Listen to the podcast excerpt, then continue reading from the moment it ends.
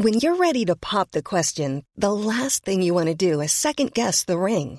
At Bluenile.com, you can design a one of a kind ring with the ease and convenience of shopping online. Choose your diamond and setting. When you find the one, you'll get it delivered right to your door. Go to Bluenile.com and use promo code LISTEN to get $50 off your purchase of $500 or more. That's code LISTEN at Bluenile.com for $50 off your purchase. Bluenile.com code LISTEN. Heraldo Podcast, un lugar para tus oídos. Hoy, en primera plana, ¿te interesa viajar en el avión presidencial? Pues ahora podrás hacerlo. Esto es Primera Plana de El Heraldo de México.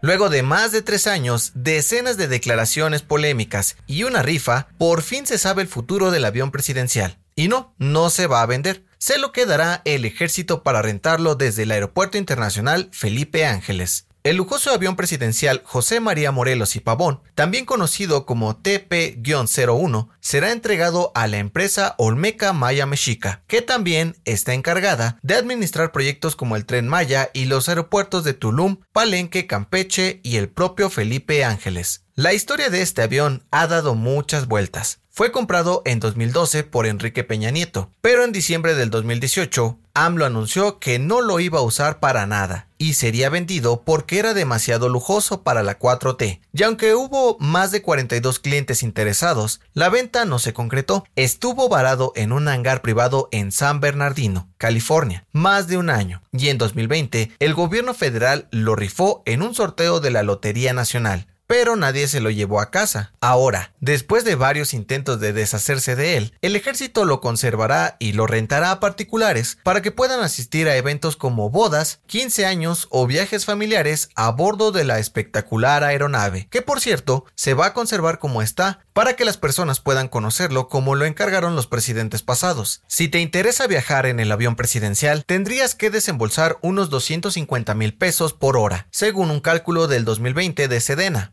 ¿Te animas? Con información de Francisco Nieto. Las mejores noticias en solo 5 minutos. Siga Primera Plana a través de Spotify.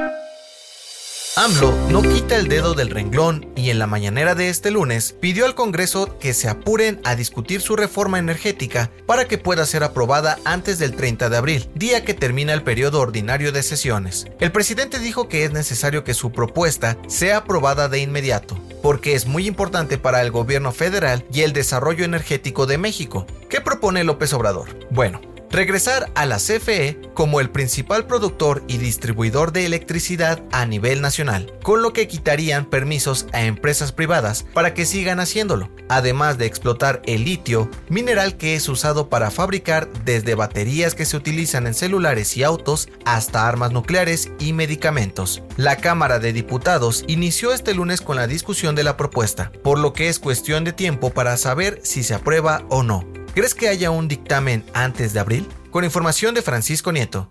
En otras noticias, este lunes una avioneta se estrelló contra un supermercado en el municipio de Temixco, Morelos. De acuerdo con Protección Civil del Estado, tres personas fallecieron y cuatro más resultaron heridas y aún se desconocen las causas del desplome. En noticias internacionales, representantes de los gobiernos de Rusia y Ucrania se reunirán en Estambul, Turquía, esta semana, en una nueva ronda de negociaciones para intentar poner un alto al fuego. El presidente ucraniano Volodymyr Zelensky dijo que está dispuesto a no unirse a la OTAN siempre y cuando las tropas rusas se retiren de inmediato. Y en los espectáculos, la Academia anunció que abrieron una investigación contra Will Smith por haber golpeado a Chris Rock en la ceremonia del Oscar. Podrían quitarle el premio al mejor actor y enfrentaría cargos ante la ley de California.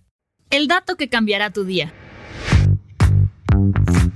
¿De qué lado duermes? ¿Del derecho o izquierdo? ¿Sabías que esto también influye en la calidad del sueño? La Universidad de Nueva York realizó un estudio para determinar cuál es la mejor posición para dormir y concluyeron que hacerlo del lado izquierdo tiene más beneficios. ¿Por qué? Bueno, según la investigación, la mayoría de nuestros órganos está ligeramente inclinados hacia la izquierda, por lo que mejora la circulación desde el corazón hacia el resto del cuerpo y facilita la digestión. Además, libera presión en el cerebro, mejorando nuestro descanso. Yo soy José Mata y te espero en la próxima.